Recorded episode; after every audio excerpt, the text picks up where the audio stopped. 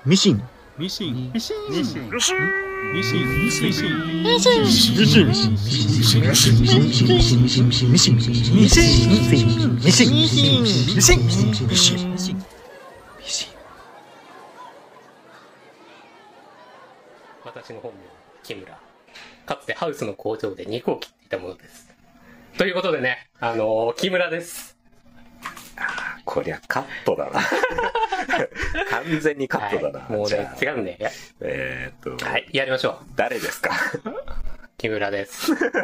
あのーお刺身工場で妻とか切ってた木村が、はい、1年ぶりに、ここにね、させていただきましたよ。よろしくお願いします。まあ、誰だよっていう話なんですけどね。変わらずですね。はい。ということでね、はいあの、1年ぶりに新作を撮ろうと、ラジオの。はい。はい。とはいいうことでね、今回語るテーマっていうのがね、えー映画ですね。はい。えー三角窓の外側夜です三ね。角窓の外側は夜。はい、そうです合。ってる？合ってると思います。タイトルがね、まあ覚えられないよね。これは俺がおじいちゃんになってきたからなのかもしれないけど、興味がなかったんじゃなくて？いや、興味はあったよ。興味があったからえっと、割と予告をやってた時から、うんあ、これ見に行こうって思ってたんですよ。あ、そう、予告出来すげえ良かったんですよね。そうだね。。なんかすごい引きがある予告だったなと思うから。で、なんかこれ、えっと監督の人が、はいはいはいもと。もと CM ディレクター出身みたいな。人らしいですよね。あの、調べましたよ。あ、本当？はい。森垣裕太さんって言うんですけど、あのね、僕が覚えてる CM で、はい。あの、グラブルっていう、あの、アプリの、あの。ね、最初の頃の多分 CM なんですけど、うんあの、菅田将暉とかが出てて。で、あの、グラブルっていう単語を使ってそれがちょっとあの、なんだろう、センシティブな感じのニュアンスで使うみたいな、はいはいはい。そういう動きと好きだったんですけど、あれはね。うんうん 今回の作風からするとえらい違いなような気がするけど。そうなんですよね。まあ、それがどういうことになってるのかっていう。ねだから、えっと、まあ CM ですごい引きがあったなっていうのもあって、うん。うん割と公開初週ぐらいかな。すぐ見に行ったんですよ。はいはいはい。あれ、いつ頃だったんですか、え、1月22から公開になってるから、多分ね、もう俺、その週の土曜日か日曜日にはもう見てたと思いますね。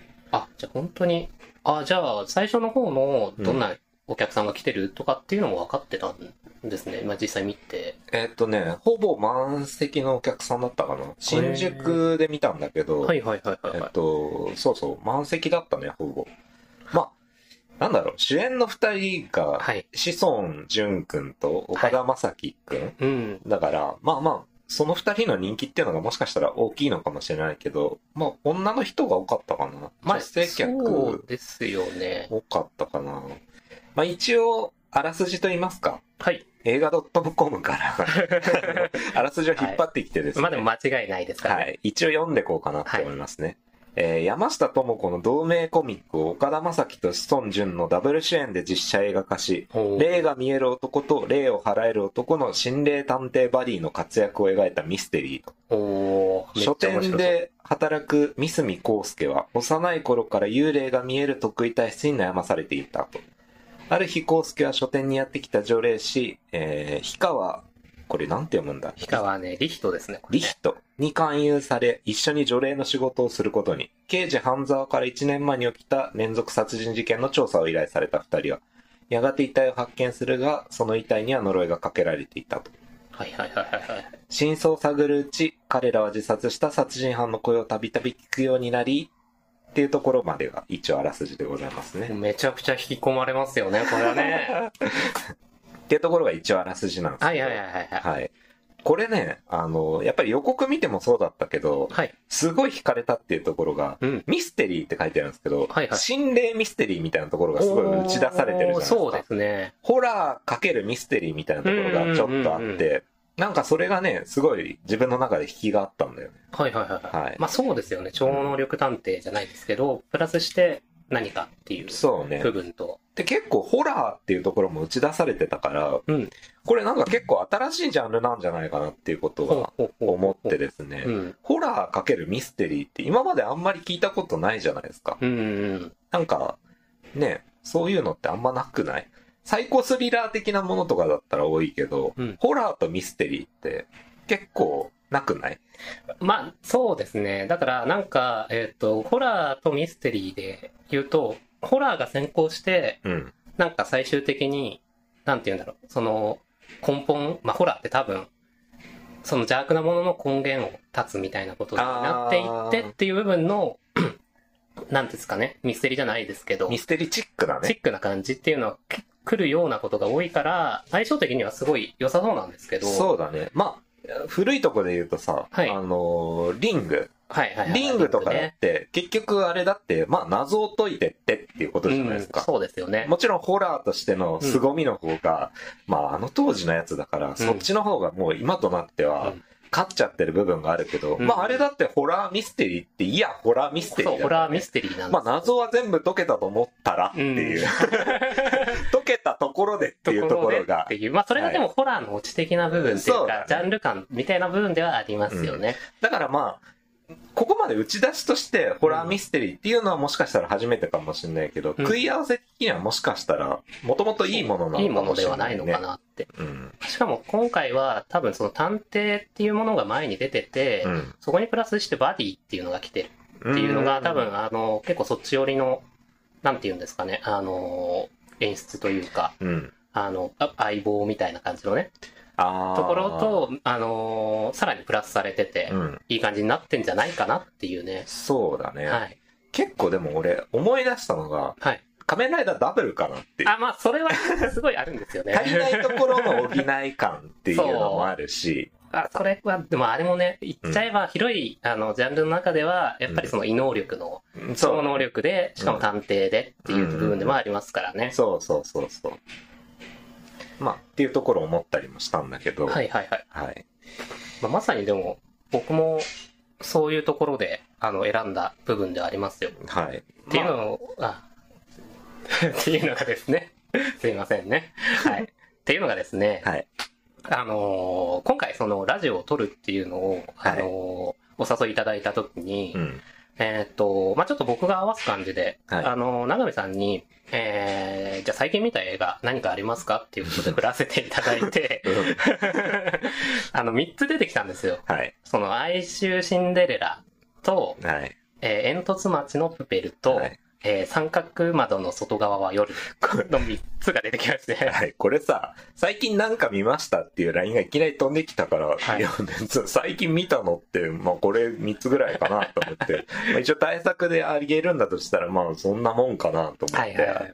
別に何のあれも言われないまんま、ただ見たものを教えろって言われたから、この3本をあげたっていうだけなんですけど。あれ、そう、そう、そうでしたっけ、うん。あ、ラジオ、まあいい。あ、まあでもね、うん。うん、まあ合わせようと思ったんで、今回は。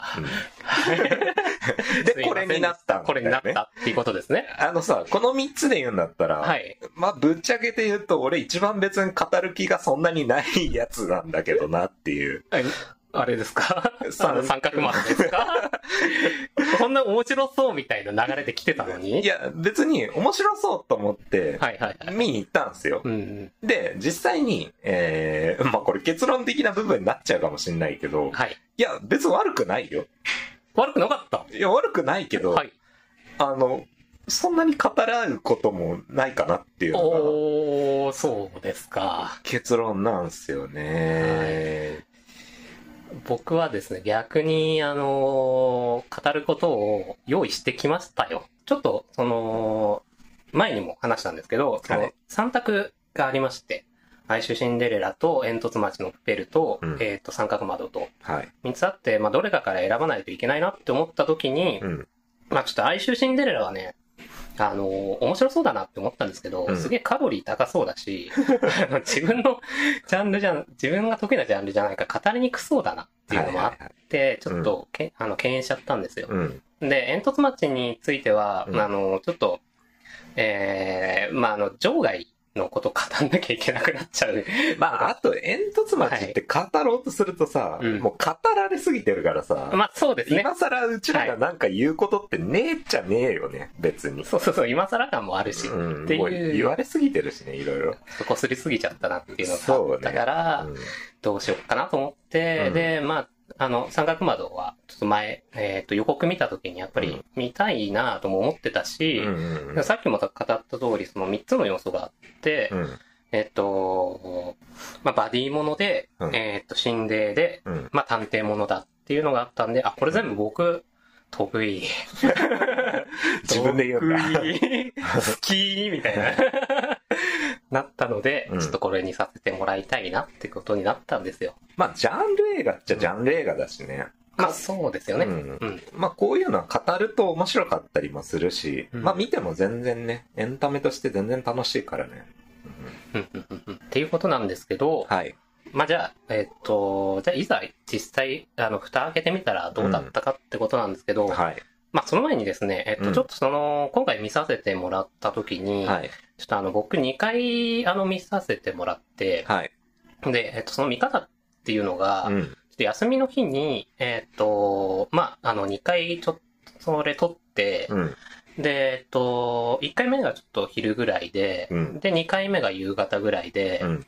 で、えっと、その間にですね、えーネットの方で、うんえーと、コミックの一巻無料っていうのがあったんで、うん。ちょっとあの原作の方のコミックを間に挟んで読んで、うん。で、まあ、1回目はその本編の本当の感想っていう感じでやって、うん。で、えっと、2回目はその原作と比較してどういう感じだったんだろうっていうのを、あのー感想として持ってこうって思ったんですよ。すごいちゃんとしてるね。めちゃくちゃ、そね。んなにちゃんと見たんだ。はい。それで？めっちゃ緊張してたんで、はい。で、まあ、その、ってことで、まあ、1回目の、あの、感想なんですけど、はい。あの、まあ、2回目見たうちの、はいえっと、初回の、方ですね。はい、の感想。はい。どんな、感想はですね、はい。あの、すごい肩透かしを食らってしまったな っていうのが、肩透かし？なんで？っていうのが、うんまあ、その、だから、なんで選んだかっていうと、この、あの、3要素うん。の、あの、全部の掘り下げが全部全部中途半端だったなっていうのがすごいあって、そうなんだ。はい。だから、なんか、すごい、あの、満足できなかったんですよ。ああ、足んなかったんだ、うん、足んなかった、足んなかったんですよ。うん。だからなんかちょっと、あ、これ勘違いしてたなと思って、うん。これ多分この映画、あの、志尊淳君とうん、岡田将生さんが、うん。ちょっとイチャついてるのを、すごい見たい方向けの、そういう映画なんだなっていう。まあ、それは予告からも若干感じてはいたことであるけど、はいい、や、それ以上にそれが強かったまあっていう強かっ。たってことでもあるんですけど、うん。まあ、それにしても、その、それをじゃあ目当てに行った人は満足できてたのかっていうところも僕は疑問ではあるんですけどね。ああ、それも中途半端かもしれない。かもしれないっていうのが。が、まあ、だ正直、まあ、うんクソ映画だったっていうのは僕の感想なんですけど、えまとめちゃうのそれで。まあね、でも全然見どころはいっぱいあるんで。見どころを語ってくださいよ、だったら。見どころをね、ははいい、語っていきたいなと思うんですけど、だってクソ映画ってまとめちゃったらさ、はい。あの、元も子もないっていうか、それで話終わりなんじゃないの？だって。魅力を語っていこうよ、それだったら。あ、まあ、そうですね。でも、これは、あの、先に言っとかなきゃいけないなって思ったのは、はい。多分、ここがダメだみたいな、そういう言い方にはならないと思うんですけど、うんそういう感じになってしまうんじゃないかなっていう。なるほど。あの、こういうとこ掘り下げ不足ですよねとか、はい。あの、だったらもうちょっとこうできたんじゃないですかみたいな形になっちゃうと思うんで、ってはいいう前振りとして、うん。あの、言ったっていう。前振りとしてクソ映画なんじゃまあないまあまあ、あの、ゴミ映画なんじゃない？あのそこまでは言ってないですけどね。ああ、はい。まあ正直プペル見てればよかったよかったかなとは思いましたけどね。いや、プペルもゴミ映画だ った。やめろやめろあの、どこにプペル好きな人いるかわかんないから、やめてそうだねくだ。さい。信者の方とかが恐ろしいからね。信者の方が恐ろしいって言ったら、今回のやつだって信者の方が恐ろしい映画じゃないかいや、だからさ、あ、じゃあそういう意味でプペルと共通点。うわーそんなところで。いや、違うし、現実世界の信者が恐ろしいっていう話と、お話世界の信者が恐ろしいっていう話だから、違うね。これは違うね。まあまあまあ、ちょっと違うところかもしれないですね。はい。ということでね、はいえっと、まあ僕の語りになってしまうんですけど、はい。あの、じゃあ、えーどういうふうに肩透かし食らったかっていうところを話していきたいんですよ。あ、どうぞ。で、えっと、まあ、そのね、え3要素について、まあ、うんちょっとずつ語っていこうかなと思いまして、はい。えっと、まず1個目がちょっとバディっていういう要素から話したいと思ってるんですけど、はい。えーっと、その上で、まあちょっと、あのー登場人物の説明とか、うん。物語上での役割っていうところを、はいあの、加えて話しちゃうところにはなるんですけど、はい。まあネタバレとかは、うんちょっとその話してませんでしたけど、うんまあもう関係なく、ちょっと話させてもらおうかなと。まあ今回ネタバレっていうほどネタバレもそんなないかなって気がするけどね。まあね、心霊ミステリーと言っときながら、はい。まあ、そんなに、そんなにっていう感じでもあるんで、まあいいんじゃないですか。そうでしょ？はい。そうでしょ？じゃあ、じゃあいいよね。はい。どうぞ。ということでね、えーっと、まあ、登場人物の話からしていくと、はい。えーっと、まず主人公のミスミくんって人が、ミスミ、まあいいや、ミスミがいるんですけど、はい。えーっと、まあこの人どういう人かっていうと、うんあの、霊がはっきり見える人、うん。まあ感知能力が高い人ってことで、はい。で、えーっと、彼は、えーっと、霊が見えるんですけど、はいまあその霊がすごい怖いんですね。うん。まあ、普通に霊見えたら怖いよねってとこなんですけど、うん。まあ一個の取っかかりとして、うんまあ僕がちょっと、あの、苦言を言いたいのは、はい。あのね、この、まあ、メスミ君主人公なんで、はいあの、観客と多分、あの、感情というか、まあ、共有できなきゃいけないと思うんですけど、うんと見える霊ってのがね、怖くねえん それは人によるだろだよ。うよ。いやいや、怖くないの、こいやれ、。俺結構怖いなって思ったよ。なんか、だから、本当えっと、なんていうの？海外のはい。モンスター映画に出てくるような、ちょっと怪物的なビジュアルと、はい。日本の心霊、それこそ古典的な心霊ホラーに出てくるはい。お化けの、なんかハイブリッドみたいな、アイノコみたいな感じがして、結構ね、そこビジュアル面的に新しいなって思ったんだよ。本当本当だよ。だから、えっと、まあ、監督さんが CM ディレクター出身っていうのもあるし、はいそういうビジュアル面に関しては、新鮮なことが提示できる人なんだなって、俺は結構そこ、良かったポイントではあるんだけどね。そうか。ちょっとカルチャーショックというか、そうでもねえなそうか。そうなんだ。だから人によるよ、そんなのは。まあ、まあ僕はってことで話させてもらうと、はい。まあなんかすごいなんかコスプレ感じゃないけど、うんめちゃくちゃ人だなって感じがしたんですよ。人が演技してるの、まあこれ、あの全編通して演技下手ってのは、あの演、演技指導が下手なんだろうなってのはすごいあるんですけど、それはちょっと置いといて、はい。とりあえず人だなみたいのがあって、あそれがしかも、えっと、最初に出てくる例っていうのは交差点で出てくるんですけど、まあそれは置い,、うん。置いといて、その後本屋で出てくる例っていうのがあって、はい。まあそれが、えっ、と、すごい、あのね、ずっと、ただ寄ってくるだけっていう、だから別に寄ってくるだけの怖ければいいんだけど、まあ僕としては怖くなかったんで、そこでまず一個間違え、あの、うまくできてないなっていう部分があって、あで、えっ、と、まあちょっと話を戻すと、うんまあ霊が怖いと、みすみくんは。はい。で、えっ、と、もう一個、その怖い霊を見ちゃうっていう能力を、あの、すごい、あの、いとも、疎ましく持ってる自分の能力を。うん。っていうのが、えっ、と、まあ、その二つがすごい、あの、小道具で表されてて、うんあの、ちょっとチェーンのついたマダムのメガネみたいのを、うんあの、ミスミ君はずっとかけてるんですよ。はい。それをかけてる間っていうのは、えっ、と、その幽霊が見えないっていうことがあって、うん。で、えっ、と、多分なんでチェーンつけてるのかっていうと、まあ、うんそれだけ霊が怖いから、うん。あのーそれが手放してどっか行っちゃったりすると、本当にもう怖いから、うんあのーチェーンつけてるってことなんだと思うんですよね。うんいいアイテムだよね。そう、いいアイテムなんですよ。キャラクターキャラクター付付けとしてね。けとしてね。いいアイテム。すごいいいですね。まあ、あの、かっこよくない？へ かっこいいよ。あなんかちょっと変身ヒーローっぽい。そうだね。その後の展開として、まあちょっとその、もう一人の人と協力していくうちに、はい。えっと、まあ協力するときにメガネ外さなきゃいけないから、あの、能力を発動するときはメガネ外すみたいなね。うんうんそういう要素もあるから、すごいかっこいいし、いい小道具だと思うんですよ。これちょっと話飛んじゃうけどさ、はいはいはい。かなり後半の展開で、うん、彼がメガネを、うん、あの、かなり、あの、なんていうの、実習的にうん。外すっていう選択をするじゃない？するするするする。ねそのアイテムとしての、あのメガネっていうのそうそうそうそうも良かったじゃない？そういう役。割もあってね。ね。まあでも、まあそこに、まあその先の話をすると、先に言っちゃいますけど、はい。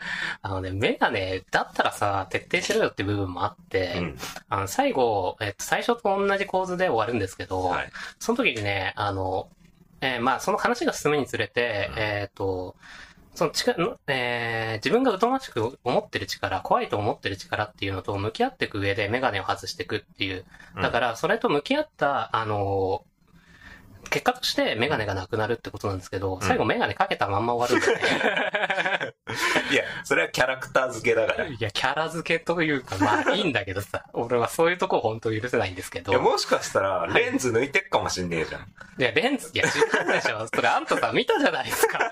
ちゃんとさ、めあの、最初と一緒でさ、メガネかけてる時に幽霊が見えない、メガネ外した、あ、ごめんなさい。メガネ外してる時に幽霊が見える、メガネかけてる時に幽霊が見えないっていうのを、一通りちゃんとやるんだよ、最後も。そうだっけ？やるやるやるやるやる。そうか。じゃあ、レンズ外れてねえの。外れないんだよ。やめてくれっていうね、本当思ったんですけど、うんまあ、えーっていうのと、まあ、また話を戻しまして、うんえーっとですね、えーで、まあ、後にですね、えーっと、みずみくんが、あのーなんで、えー霊を訪れてるかっていう部分が、うんと、ほら、こう深掘りされまして、うん。実は霊のビジュアルが怖いとか、存在自体が怖いってことじゃなくて、えっと、過去に、えっと、その、幽霊をね、あのーあ、まあ、その前に、えっと、幽霊が見えるってことで、うん。うん。みんなに仲間外れされてて、うんあいつ嘘ついてんだよみたいな感じで、はいされてまして、うん。で、それでなんか阻害されてたからっていうのもあるし、うん。阻害されてたゆえに、えっと、その、幽霊の被害に遭う人を見逃してしまったっていう、幽霊がなんかその人を殺すっていう事実を知ってて、うん。それを、あの、なんともできなかったから、それがトラウマになってる。うん。だから幽霊が怖いっていう部分のところなんですよね、本当はね。うん。で、えっ、と、まあ、それが、じゃあどうやって乗り越えていくのかっていうのが、はいえっ、と、ドラマになってるんですけど、うんまあ、そこに、まあ、ちょっと、えっ、と、冷川っていう、霊が払える人はい。が現れると。うん。まあ、あのまあ、最初の方なんで、幽霊が怖くて、もうこれ、どうし、どうにかしたいっていうのを、あの、やってくれる人が現れるんですね。うん。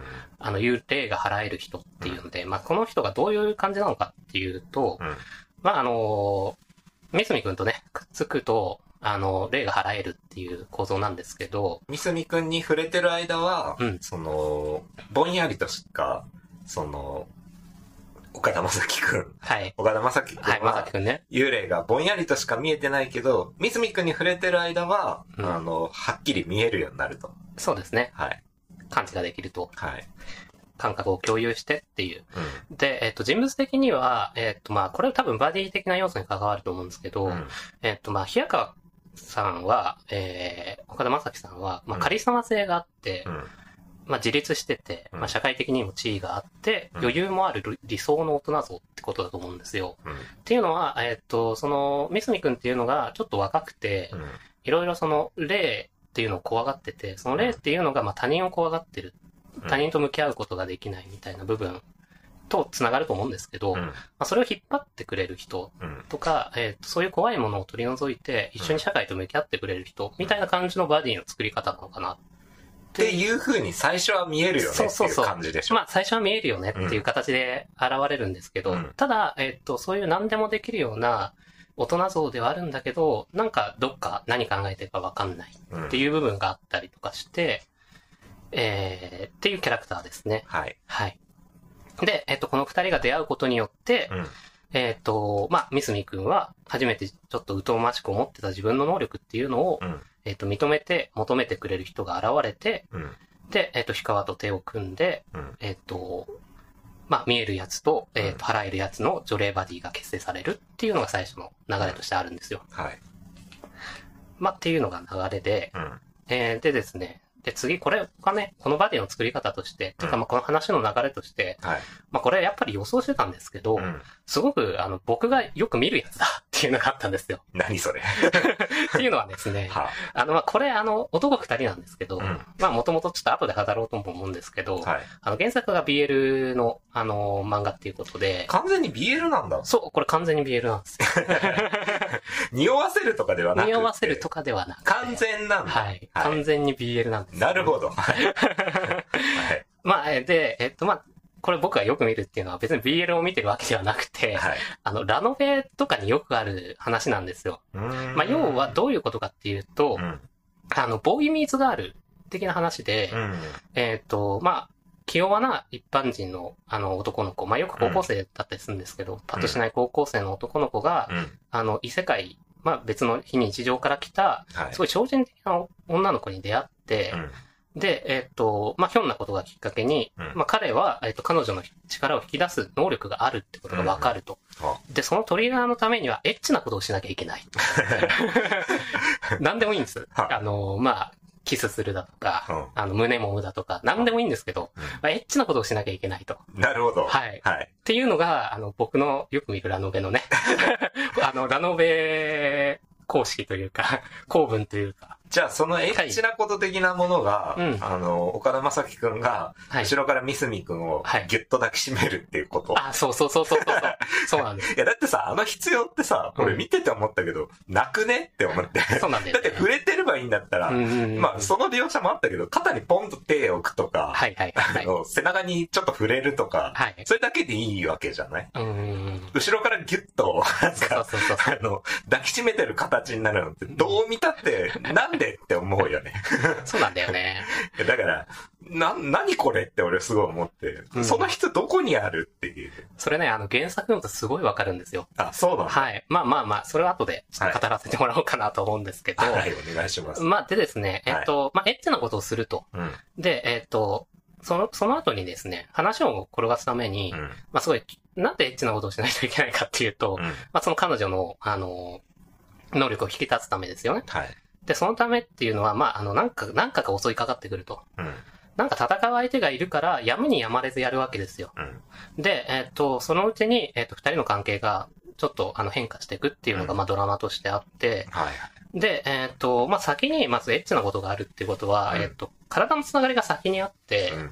で、それに、その関係に戸惑いつつ、ちょっと心が追いついていくっていうのが、多分ドラマの作り方だと思うんですね。なるほど。はい。で、えっと、まあ、要は、えっと、まあ、バディものにずっとあることですけど、うんまあ、俺のことどう思ってんの？うんみたいなのと、まあ、俺の、俺は力を引き出すための道具なの？とか。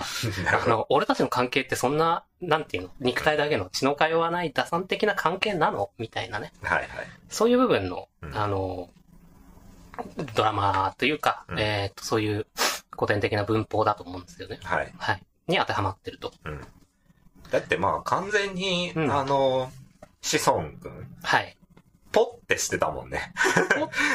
あ岡田正樹くんに、はい。あのもう、割と初めの方からポって、はいはいはい ポ。ってしてる感じがあったもんね。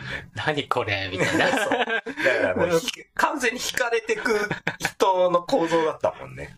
か、俺それ読み取れなかったんだよね。本当？だから、だから文句つけたいんだよいやね。、結構表情とかも、うわ、はいはいなんか絶妙な表情するなっていう感じだった。そうか。うん結構もう初めの頃からうん自分の力を認めてくれる相手が現れて、はいはいはいはい。で、なんだろう、この人とだったら。やっていけるみたいな感じが、すげえ出てたような気がするんだけど。そうかなんか俺今思いましたけど、うんはい。あの、これ俺がすごい文句つけたいところ、はい。ことごとく中見さんは 受け取れてるのかもしれない。あの映画から。そうかも。結構プラスにはいはい捉えてる部分があるかも。だから、うん結局これ、まあ最終的にどういう形で俺が言うかはわかんないけど、はい。随所随所の、はい。あの、点においては、うん。すごいプラスに思ってる歌詞、思ってるところはいっぱいあるんだけど、うんうんうん。総括としては何にも残らなかったっていうのがあるんだけどねっていう。あ、じゃあ俺本当に真逆ですね、それ。あの、後で言おうと思ってましたけど、はい。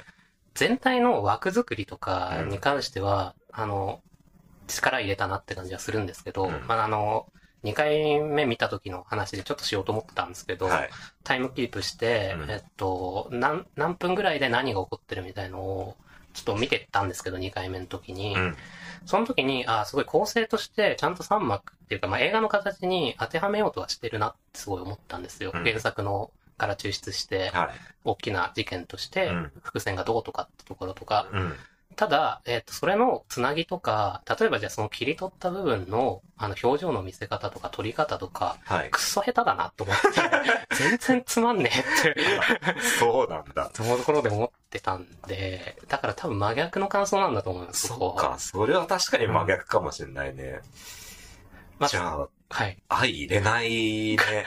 まあでもそれはそれで面白い、あれですね。ちょっとね、バディについてまだあるんですけど。はい。まあで、えっと、この映画の、はい、バディものってことなんですけど、うん。この映画独自の、あの、見せ方っていうのが、はい。結構僕の中であるなって思ってまして、はい。それが、えっと、まあ、タイトルにもある通り、うんあの、三角窓っていうのがあって、はいえっと、まあ、主人公の名前も、あの、ミスミっつって三角って書いてミスミなんですけど、うん。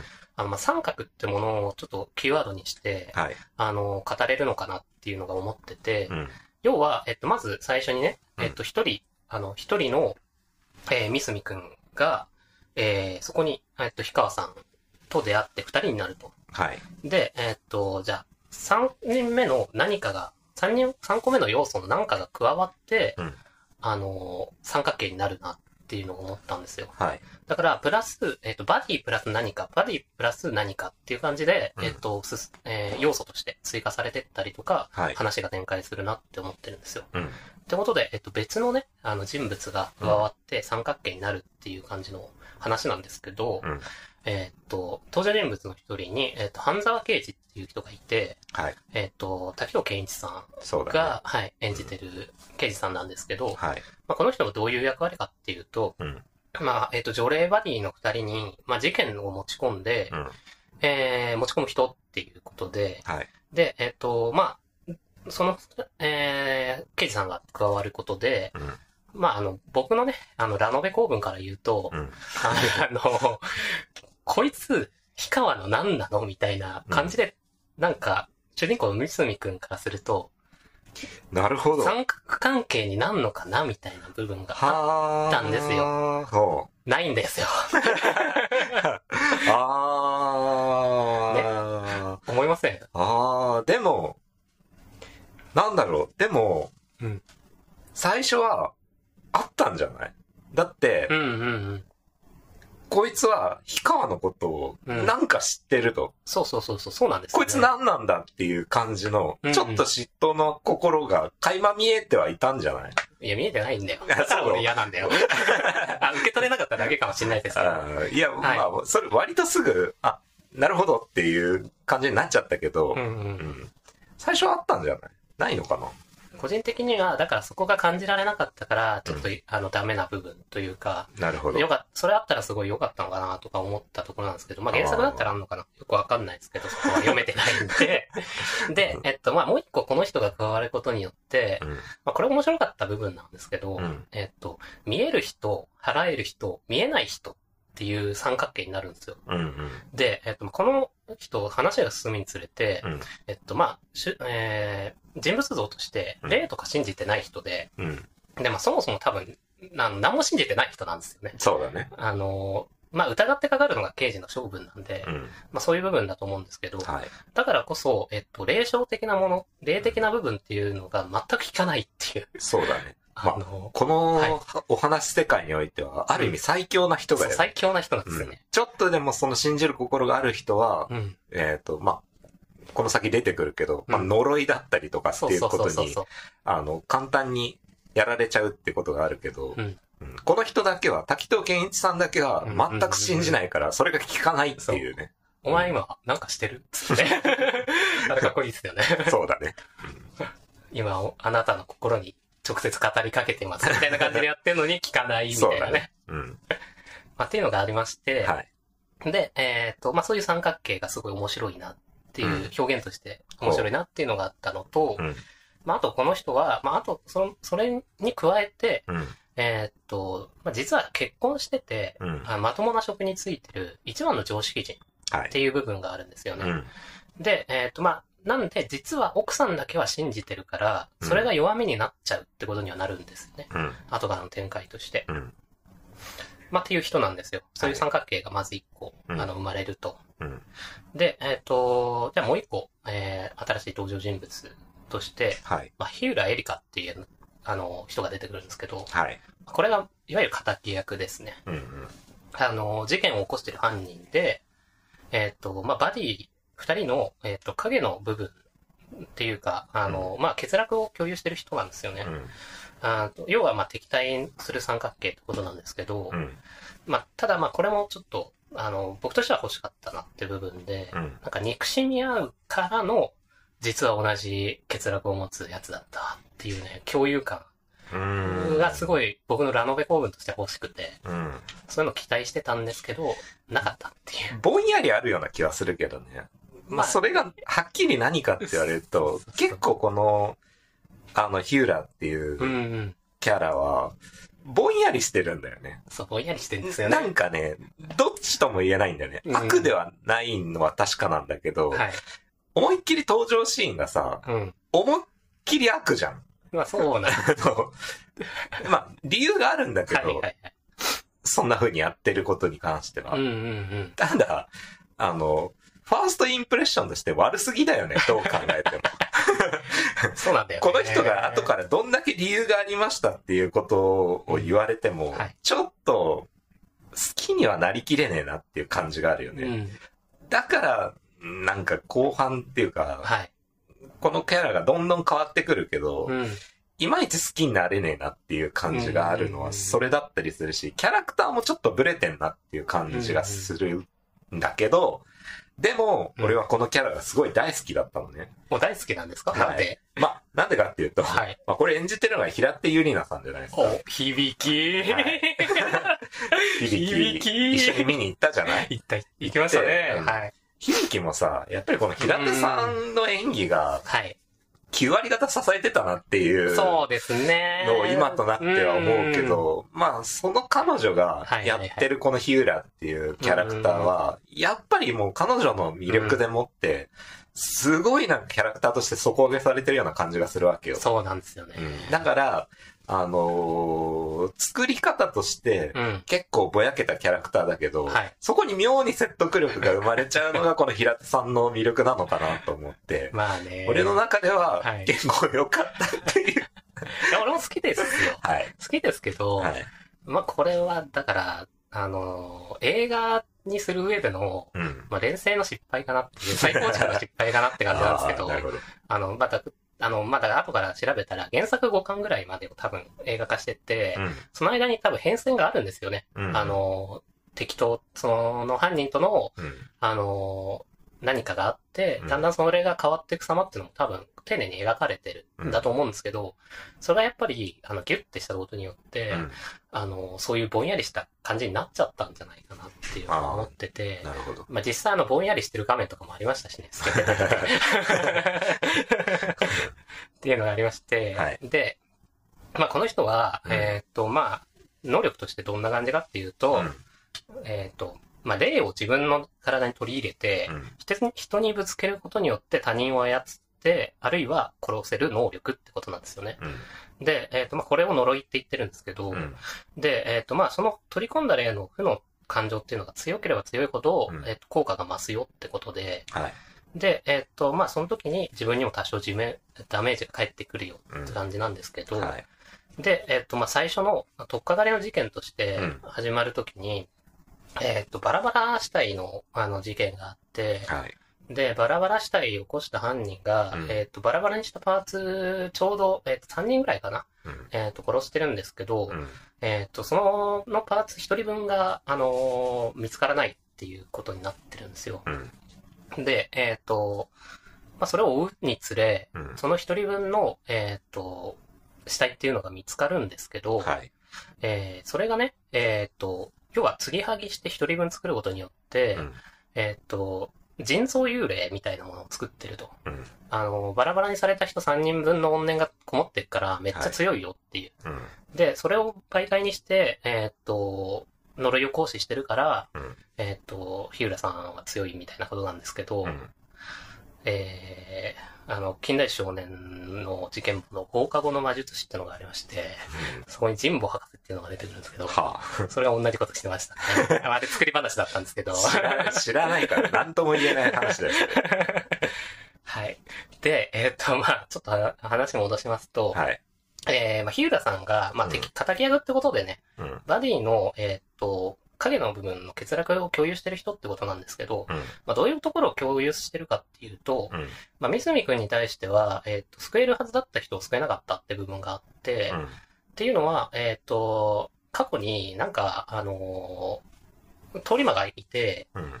それが、あの、自分を襲ってきた時に、えっ、と、まあ、その時はもう呪いの力みたいの使えるってことが分かってたんだけど、うん。お母さんが、えっ、と、まあ、間違いや、えー、極のあんまり使えなくて、うん。お母さんにかばわれて死んじゃった。お母さんが死んじゃったっていうことがあって、うん。まあ、それが要は、えっ、と、まあ、能力が使えなくて、えっ、と、救えたはずなのを救えなかったってことだと思うんですけど、うん。まあ、で、ええっと、まあ、親殺しっていうことなんですよ。うん。彼女的には。はい。で、えっと、まあ、親殺しっていう部分で、えっと、今度は、それが、えっと、日浦さん、うんえー、ひ日川さはいん。のところと共通してて、うんまあ、後々わかるんですけど、うん。えっと、日川さんは、えっと、その、もともと持ってた霊能力で、うん。えー、まあ、を使って、ちょっとあの、引き離されてたお母さんに会おうとしたんですけど、うん。えっと、その結果としてお母さんを殺してしまったと逆に。うん。っていうのが、あの、欠落としてあって、まあ、はいそことも重なるよっていうね。だから、えっと、敵役としての役割として、その二つの部分を持ってるってことなんですよね。うん。はい。これぐらいですかね、日浦さんについて言うことは。っていうのが、まあ、あの、バディ的な部分のね、なんか僕が感じた、あの、流れなんですけど、はい。えっと、それでまあ総括的に言うと、なんかそこら辺の関係性とかを描くときに、うん。あのー僕はだからすごい甘いなって思った展開もあるし、撮り方もあってう、ん。一個は、じゃあなんかその、えー、えーっと、三角くんが、うん。えー、冷川に惹かれる部分っていうのが、うん。関係性の部分ですね、最初に作られる。うん。っていうところがすごい、あの、最初の展開として甘い撮り方してるなって思って、うん。なんかまあ、あの、長見さんは、すごい惹かれてる感情を顔に出してるのがわかるって言ってたんですけど、はい。僕はずっとな、なんか理解してないっていう表情をずっとしてるように見えて、あ何か例えば冷川に説明されて、うん。こう、顔がアップにされた時に、うん。何言ってんだろうなんで俺ここにいんだろうみたいな顔をずっとしてるように見えちゃったんですよね。それでも半分半分な気がしたけどね。あ確かに惹かれてはいるんだけど、ただこの怪しい男に関して、うん。僕は信じていいんだろうかっていう、その微妙な、微妙な感情をうん。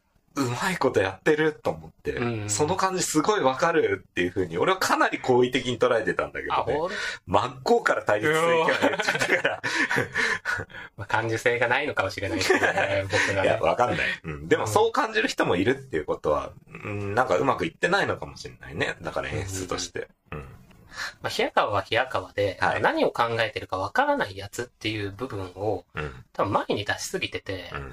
あの、ずっと表情が一定なんですよね。はいはい。なんか、あの、うん、なんていうの？まあ、微笑みたいのずっと、あの、浮かべてて、うん。何に対しても微笑、何に対しても微笑。うん。もちろんそのなんか、例えばその、三角くんが、えっと、霊障に当てられて倒れちゃうみたいなところとかも結構あって、うん。そういうところで心配するみたいなのもあるんですけど、うん。なんかだから、それもわざとらしく見えちゃうし、まあ、あの、全体的に演技わざとらしいんですけど、っていうのも見えちゃうっていう。はい。だからなんか、すごい、あの、ハリボテ的な演出に見えちゃったんですよね。キャラクターとしてでも、はいハリボテだからっていうのはあるんじゃない、あるあるあるんですよ。だから、えっと、まあ、話しなかったですけど、うん。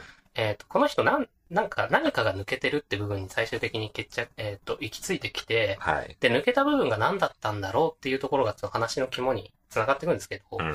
それにしてもって思って、だからさあの、最初に言った通り、なんか、うんしえっ、と、大人的な像、あの、理想的な大人像として現れてるから、はい。仮面だったら仮面で、もうちょっと人当たり的な仮面っていうのがちゃんとあるんだよっていうところの演出を僕としては求めちゃっうんですよね。なるほど。はい。なんか社交的だったりとか、あの、えっ、と、まあ、なんか営業マンの、うん。なんか、あ、これ営業でやってるんだろうけど、すごいあの、あなんか話引き出してくれて、すごい、あの、仕事として付き合ってる分には、あの、気持ちいいみたいなさ、うんうんん。そういう感じとかをやってくれたらすごい良かったのになって、まあ、確かに、はい。あの、結構その、だから、あ、この人ちゃんとしてる大人像として出てくるっていうのは、うん。結構岡田正樹くん自身のうん甘いマスクとか、ビジュアルとかにかなり頼っちゃってる部分はあるような気がする、うん確かに。なんかちゃんとしてそうとかさ、うん。なんか契約のこととか言い出したりとかさ。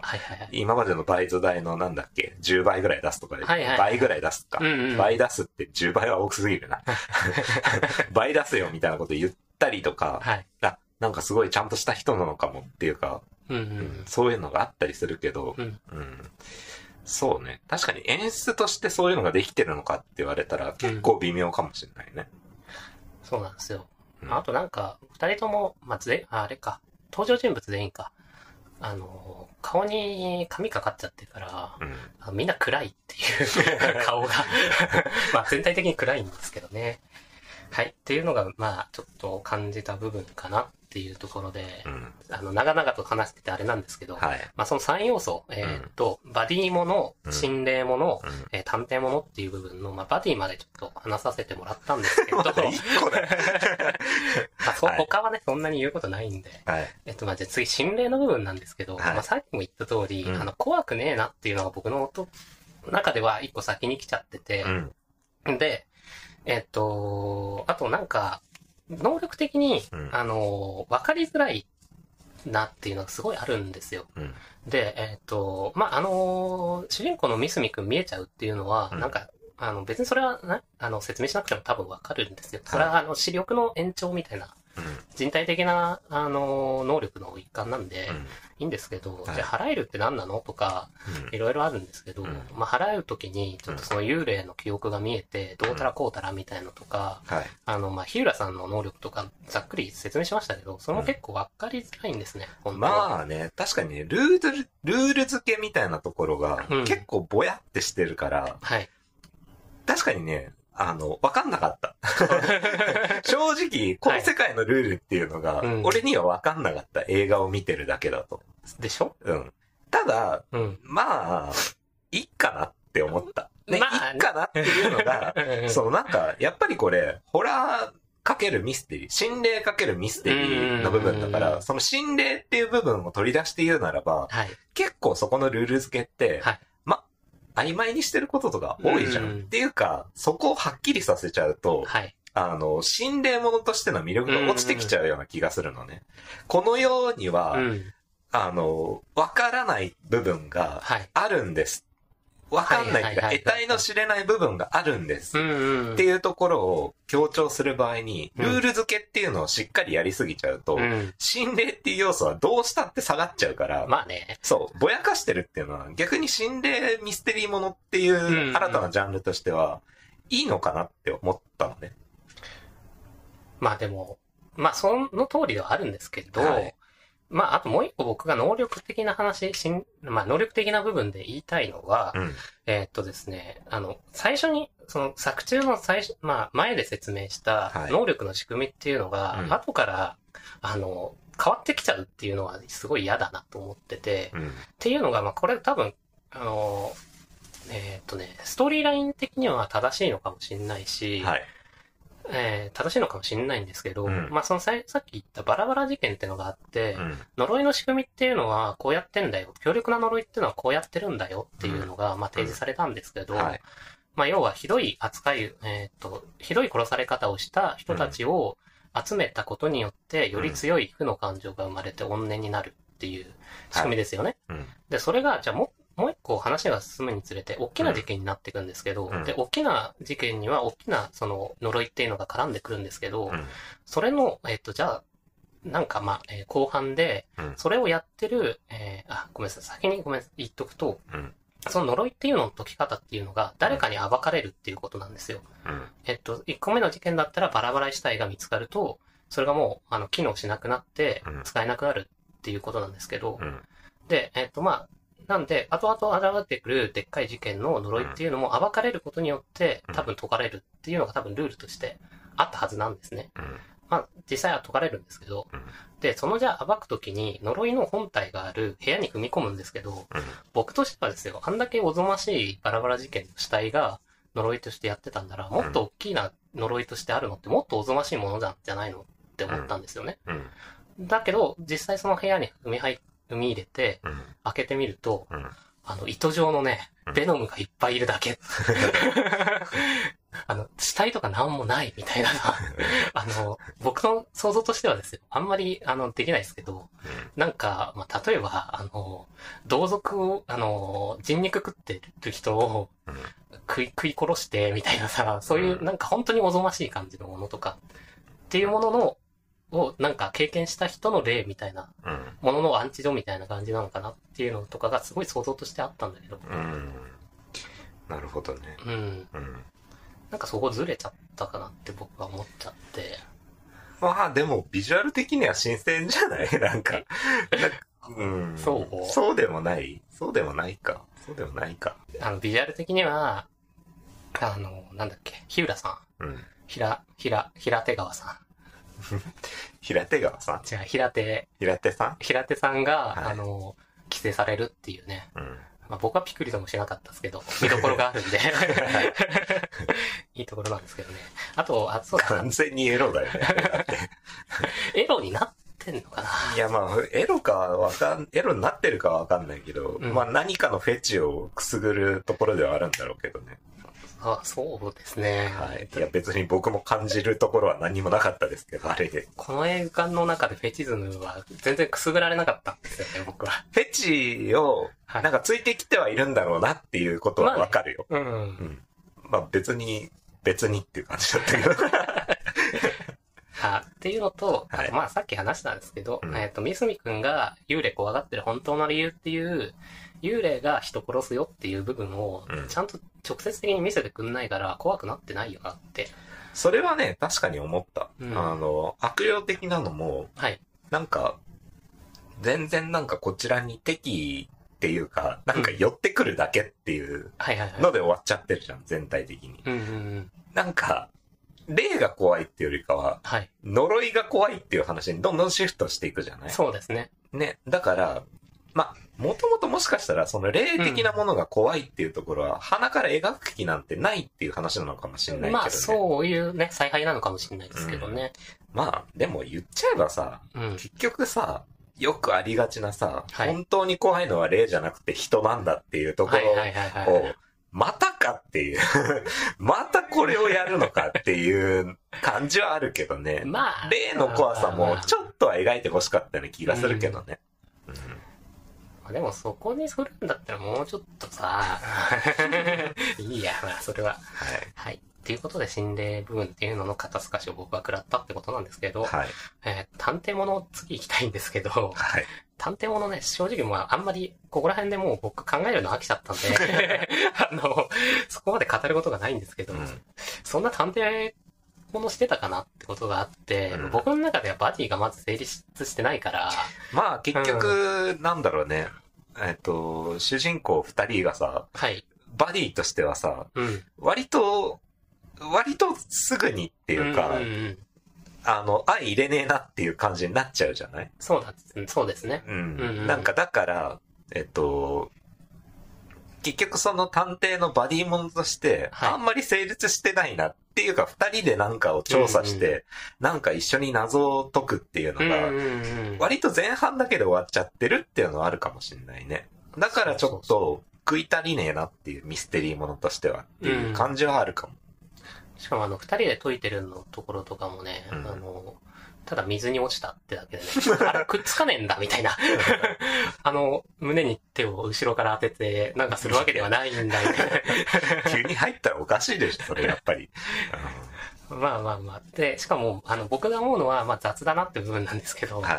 あのね、みんな集まってくるんですよ、その場面に。うん。探偵物っつうか、あの、解決するためのうん、あの、要素が勝手にあっちから来るっていう。あまあ、あの、例を挙げるとですね、ーうんなんだっけな、えっ、と、あのーちょっと忘れちゃいましたけど、えー、多分ね、あの、最初の、あの、二人の決裂、三角と冷川の決裂の後の場面だと思うんですけど、うんなんか、なん、冷川さん信じらんねえな、みたいな感じで、うん。三角が、うんあの、ベンチに座ってると、はい。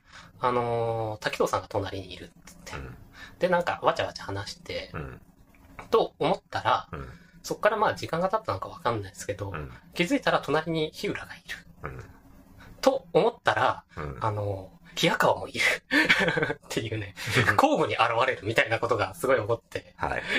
これすげえ面白いなって思うんですけど、あそこ変な感じだったね、本当に。あれはね、完全にだから、あの、連戦失敗してるだけだと思うんですよね。そうかな。ってっていうのとかね、あとね、なんか、まあ2回、2回決裂するんですけど、はい。その、えー、まあちょっと信じらんねえなって後に、うん。あの BL 公文が入ってから、うんあの、お前はね、俺のものだから、みたいのが入ってから、もう一、今度は、あの、なんだっけ、えーと、平沢さんが、はんごめんなさい、平沢さんじゃない、半沢刑事、うん。あの、さんの奥さんが狙われたってことで、あの、はい最終的な事件に入っていくんですけど、うん。ちょっとその最初に二人は決裂しちゃったんだけど、うん。えっと、半沢さんの奥さん狙われちゃったから、もう一回協力するしかないよね、つってくるんだけど、うん。もう一回決裂するっていうのがあって、うん。えっと、まあ、そこで言い争ってる時に、いきなりあのハイエースが現れて拉致られるんですけど、まあ、それそれで、えっと、ヒューランを救ってくれみたいな付きお付き人の人が現れるんですけど、うん。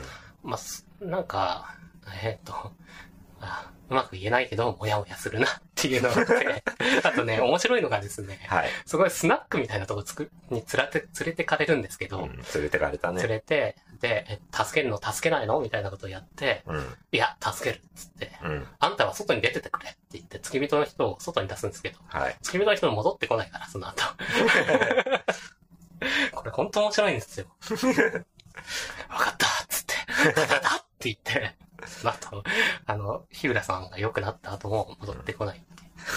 あの、彼はずっと、その、まだかなっていうのを、映画終わった後も待ち続けるっていう。なんかそういうとこすごい雑だなっていう。あー雑とと言いますか。はで。い。だからまあ、あんま用意してなかったんで、うんこんな感じなんですけど。ええそう、そうですか。はい。まあね、じゃあ、三角窓の外側夜をね、はい。だらだらだらだらと、これまで語ってきましたけれども、はい。いよいよまとめに入ってくれるっていうことで、まとめに入りますね。いや、どうだったんですか？結局、総括としてはどうだったんあ、ですか？総括としてはですか？うんまあ、これまで話してきたのが、その1回目見た感想なんですけど、うん。まあその後に、えっ、と、まあ、原作をちょっとちらっと読ませてもらって、うん。で、2回目見て、その比較っていうのをやったんですけど、はい。まあこれによって、えっ、と、じゃあまあ、その、映画にした時の、うん。あの、どういう部分がどうだったっていうのが分かったぞってことなんですけど、はい。えっとですね、まあ、あの、えっと、まあ、監督のね、手腕的な部分で、うん。まあ、あの、監督が、森垣裕太さんなんですけど、はい。えっと、なんか僕のイメージとしては、まあ、CM 監督やってて、うん。えっと、映画の監督やってる人なんですけど、うん。えっと、まあ、さっきタイムキープしたっていう話で、はい展開とか、その大寿司の流れとしては、うん。すごいあの、ちゃんと何分に何があってっていう展開とかはしっかりしてたんですよ。うん。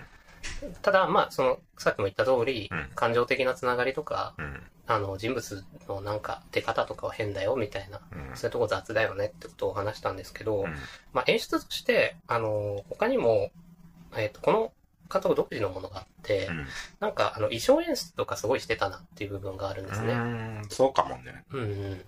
大体登場人物がさ、はい。黒い格好じゃないそうそうそう、黒い格好なんですよね。けどさ、はい。まあこれもさ、はい。人っていうのが怖いんだよっていう、最終的には。はい。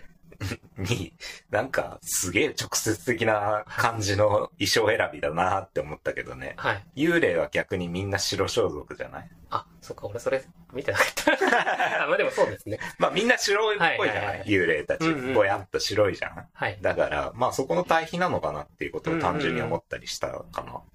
まあ僕は、えっと、その、まああれ、モブの人も黒いんですけど、うん。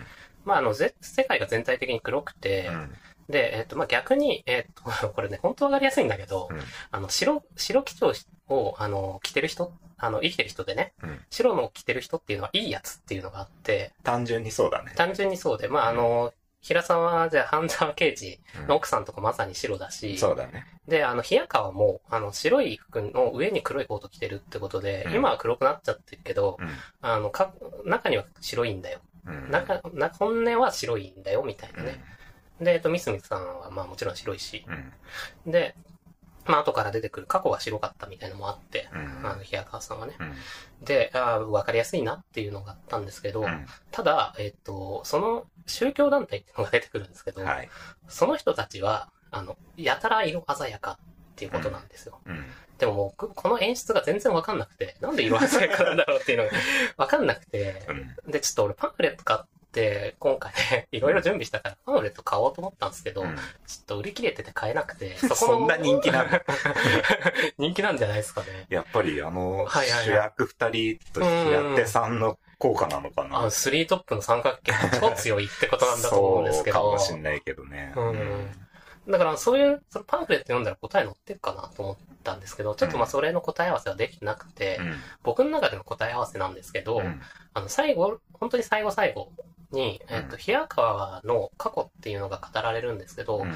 その中で、えっと、狂気乱舞する、うん。あの、えっとですね、平川の能力で、あの、宗教団体の人たちが狂っちゃってお互いに殺し合うみたいなはい。シーンがあって、うん。それがすごい、あの、綺麗に描かれるんですけど、うん。そのための、あの、鮮やかさ、花を持たせるっていう意味での衣装なのかなと思って、それってなんか、さっきまで言ってた、うん。白がどう、黒がどうのとかっていうところと、全然相反してないかってすごい思ったんですよね。で、えーっと、まあ、さらにちょっと掘り下げていくと、はいえーっと、原作での比較っていうところで、うんえっとですね、まあ、原作多分もう読めば一発わかると思うんですけど、うんあのですね、ちょっとここから原作の違いっていうのをざっくりですけど、話させてもらいたいんですけど、はい。えっと、まず、えー例の表現っていうのは、うんあの、普通の人と見た目変わんないです。おあーあの、まあ、これ後から変わってはくるんですけど、そうなんだ。そうなんです、そうなんです。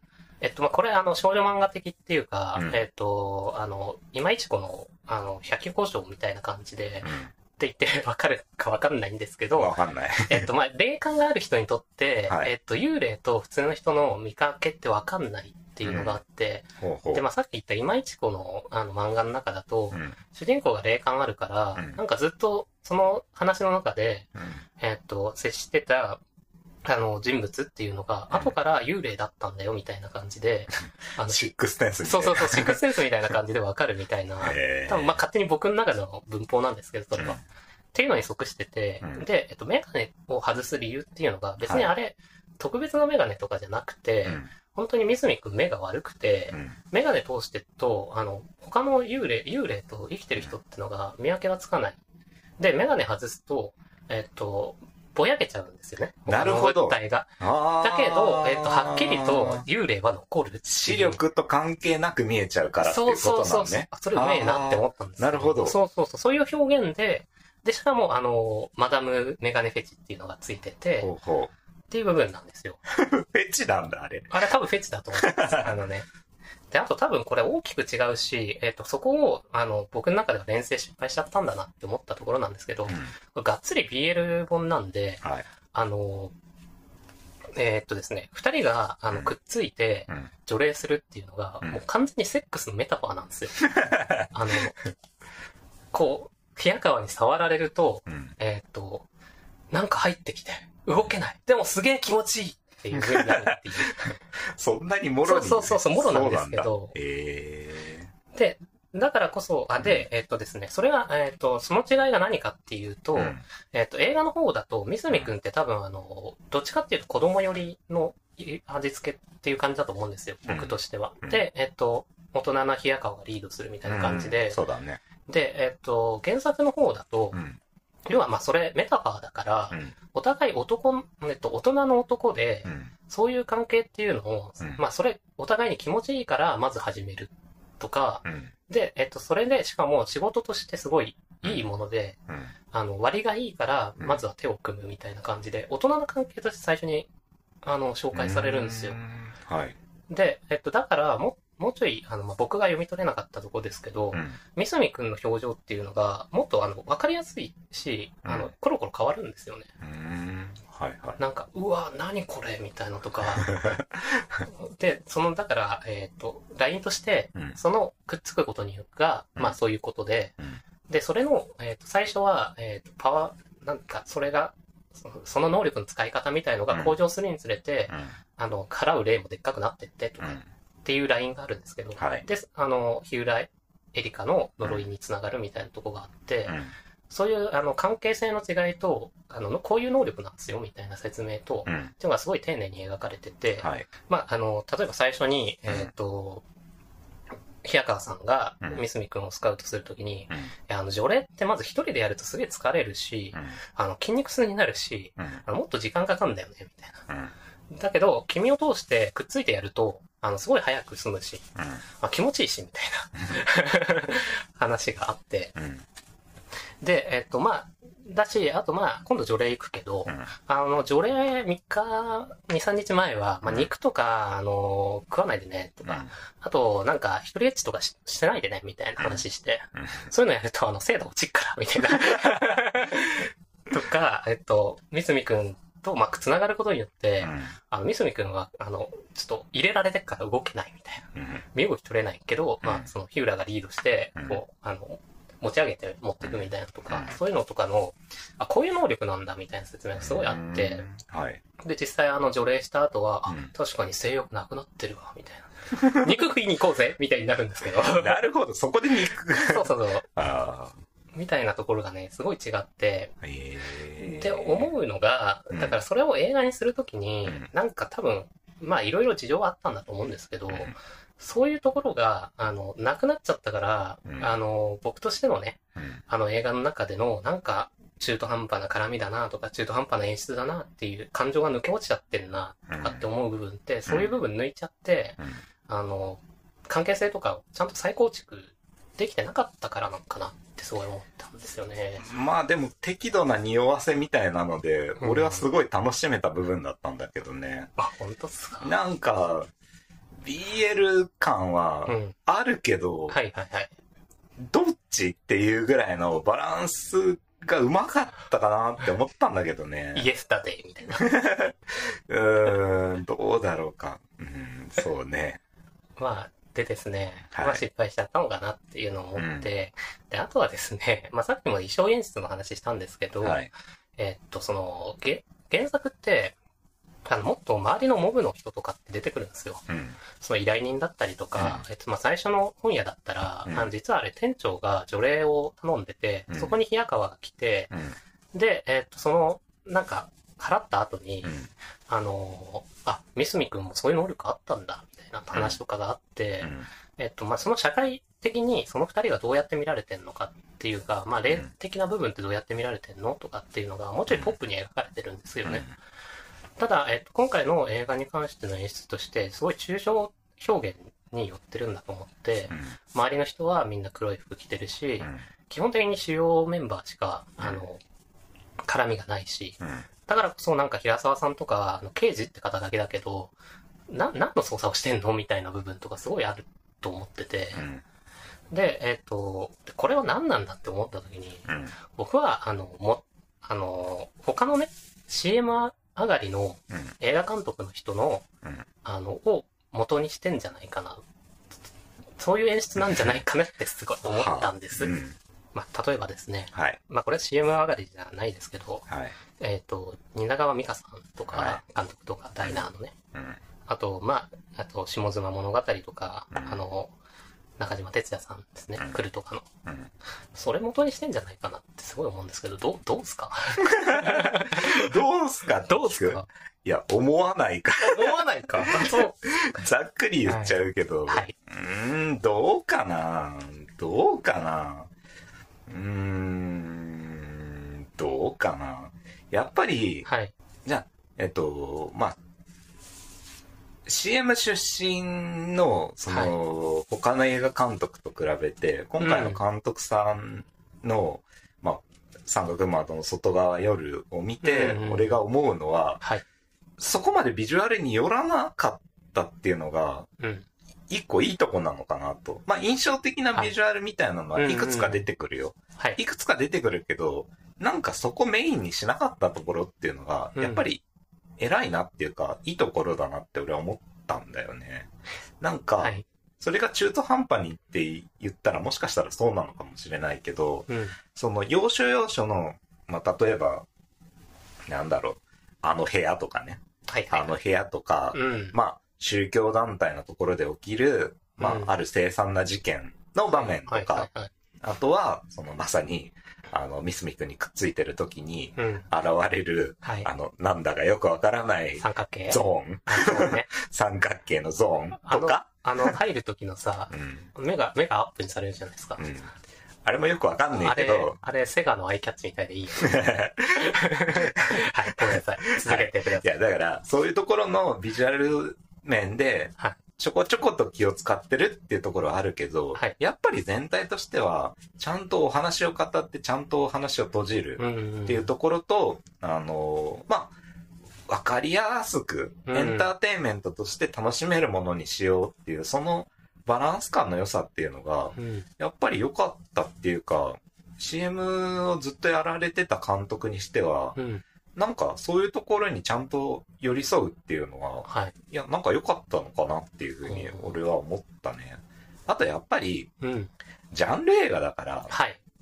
あの、ちゃんとエンターテインメントとしてはい。成立させなきゃいけないっていうところが今回あったと思うから、はい。はい。そのバラランスの塩梅っていうのも、うんやっぱり良かったと思うんだよね、今回のやつ。そうか。で、いて、はい原作だと、えっ、と、なんだろう、ちゃんと BL だったり、はい。あの、霊的なものが見えたりとか、その、主人公たち以外の社会とのつながりみたいなうのをん。きっちり描いたところっていうのを、まあ排除したりとか、うん。えー変更したりとか、はい。っていうところで、えっ、と、ジャンルとして心霊ミステリーっていう新たなジャンルに挑戦したっていうところは、はい。はい。やっぱりその、なんだろう、足したり引いたりっていうところがうまかったからできたんじゃないかなっていうふうに思うんだよね。うんだか、ら、えっと、今回のやつ見て、あ、ちゃんとその予告から感じ、予告でも言ってた心霊ミステリーっていうところが、はい。ちゃんとジャンルとして成立させて出てるっていうのが、良かったと俺は思ったんだよね。全く真逆。じゃあ、愛入れねえよ、ずっと。もう最初から言ってるけどね、それは。まあ、そうですね。うん。でね、はいはいはいえっと、まあ、そういう挑戦っていうのうんが、うんやっぱり、や、なんだろう。日本でそういう挑戦っていうのは、なかなかできなかったりすると思うし、うん。うん。特に心霊もので新たなジャンルの開拓なんて、はい。ここずっとできてないことだと思うのね。あはい。なんか、もしかしたら清水隆監督、呪音の方ですけど、の方が、結構その、あ。はい。ホラーっていうものを使いながら、うんうん結構いろんなジャンルにはい手を出そう、手を出そうっていうか、結構はい。ホラーっていうジャンルを使いながら、いろんな表現をやろうとして、はい。で、大体ことごとく失敗してるっていうのが あるけど、そうなんだ。はい知らなかった。はい。結構ね、はい子供使いとかっていうのとか、ああ、聞いたことありますね。うんあれなんかホラーとファンタジーを多分やろうとして、まあ結構ファンタジーでやろうとしてること清水監督多かったりするんだけど、はいはいはい。その極地みたいなのをやろうとしてだ、結構、うわっていう偉大なる大失敗だなって俺は思ったんだけそうど、だ それはそれで見たいですけどね。そう、っていうのとかあったりするけど、はいはい今回のやつは、そういった中では、うんうまいことできてんなっていう風に感じたので、そう。もう、俺の中ではそれだけで、新たなジャンルを見れたっていうだけで満足かなっていう。マジか。そうはい。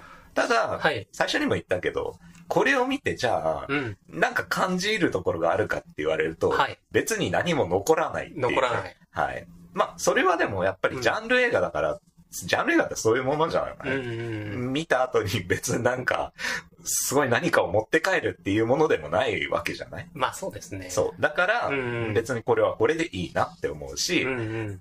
だけども、これで語れって言われても、はい。俺はそんなに語ることはないよっていう あ、感じかなっていうね。なるほど。はいわかりました。僕、はいあの、ジャンル映画として、はいこのジャンル好きだから、はい。あの、さっきからずっと話してますけど、はいだからそれで満足できないのかもしれないです。うーん、なるほどね。うんまあ、それは趣味思考の違いって言っちゃうと、もうこの話終わっちゃうけどね。ねえ、まあそうか。好みに合わなかったんじゃない？もう終わりだよ、この話も。これまで語ってきたの何だったんだよってなっちゃうけど。いや、まあでも、あの、だから僕は、まあもう見方をね、2回目は変えてたんですけど、はい。まだもっと面白がろうと思って、うん。うん。まああの、やっぱり、ベノムかなって 思ってたんですよね。なるほどね。これあの、最後のカットとか覚えてます？最後のカットは、まあ、ベノムだよね。そう、あの、平、まあ、まあ、平手さんが。平手さんの手にベノムが走って終わるっていう。俺ね、はい。嫌いな映画の終わり方として、はい。これ続編が続いてもいいし、うん。これはこれで終わらせてもいいしっていう終わり方が一番嫌いなんだよね。そこはマイナスポイントだったってこ うんですか？とね、そう、最後はだから、はい。俺かなりのマイナスポイントで終わってるのね。だから、はい。映画って終わり良ければ全て良しな部分があるから、終わりが悪かったから、はい。俺の中での印象はだいぶ悪い感じで終わってるのね。とああ、はい。それはでも、残念ですね。確かに。まあでも最後にじゃあさ、うん一応、はいはいはいは二人でなんか意見のすり合わせっていうか結論めいたことをはいはいはいはい。一応決めて終わろうじゃない？この映画どうだったっていうところで落としますかこれ。どうだった、うん僕はもう完全にスパイダーバースで終わってますけどね。ええ平手さんがこの後水槽の中の、はいあの、魚食ったり、人の、あの、コンビニ強盗の頭食いちぎったりする っていうところで終わって、あの、はい、ごめんなさい、茶碗ですね。いや、どう、よどうだったかって話ですけど、はい。いや、まあ、一言、一言で、じゃあ、この映画、じゃあ、おすすめするとしたら、なん、どこのポイントですかっていう。あ、おすすめするとしたら、はい。やっぱり BL っていうか、まあ、やっぱり、そこなんだよ。主演の、うん。あのね、お二人と、プラス一人、アンサム関係を、うん。あの、やっぱ、好きな人に推したいなって思います、すごい。そうだね。うん。やっぱりまあ、あの3人のキャラクターのうん。魅力っていうのが大きいから、はい。まあ、えっ、と、岡田将生さんと、はい。志尊淳さんと、はい。平手友梨奈さんのファンは、うんぜひ見た方がいいねっていうところで。そうですね。はい、もう。もうね最高ですよ、もう最3人が好きたまんないと思う、う。本当本当だよ、ね。あれ見てると。ね叫び出したくなるもん。はい、はいというところで、はいはい。長々と語ってまいりましたが、こんなところでいかがでしょうか？大丈夫です。はい。じゃあ終わっていきましょう。はい。何事もなく。長々とありがとうございました。はい。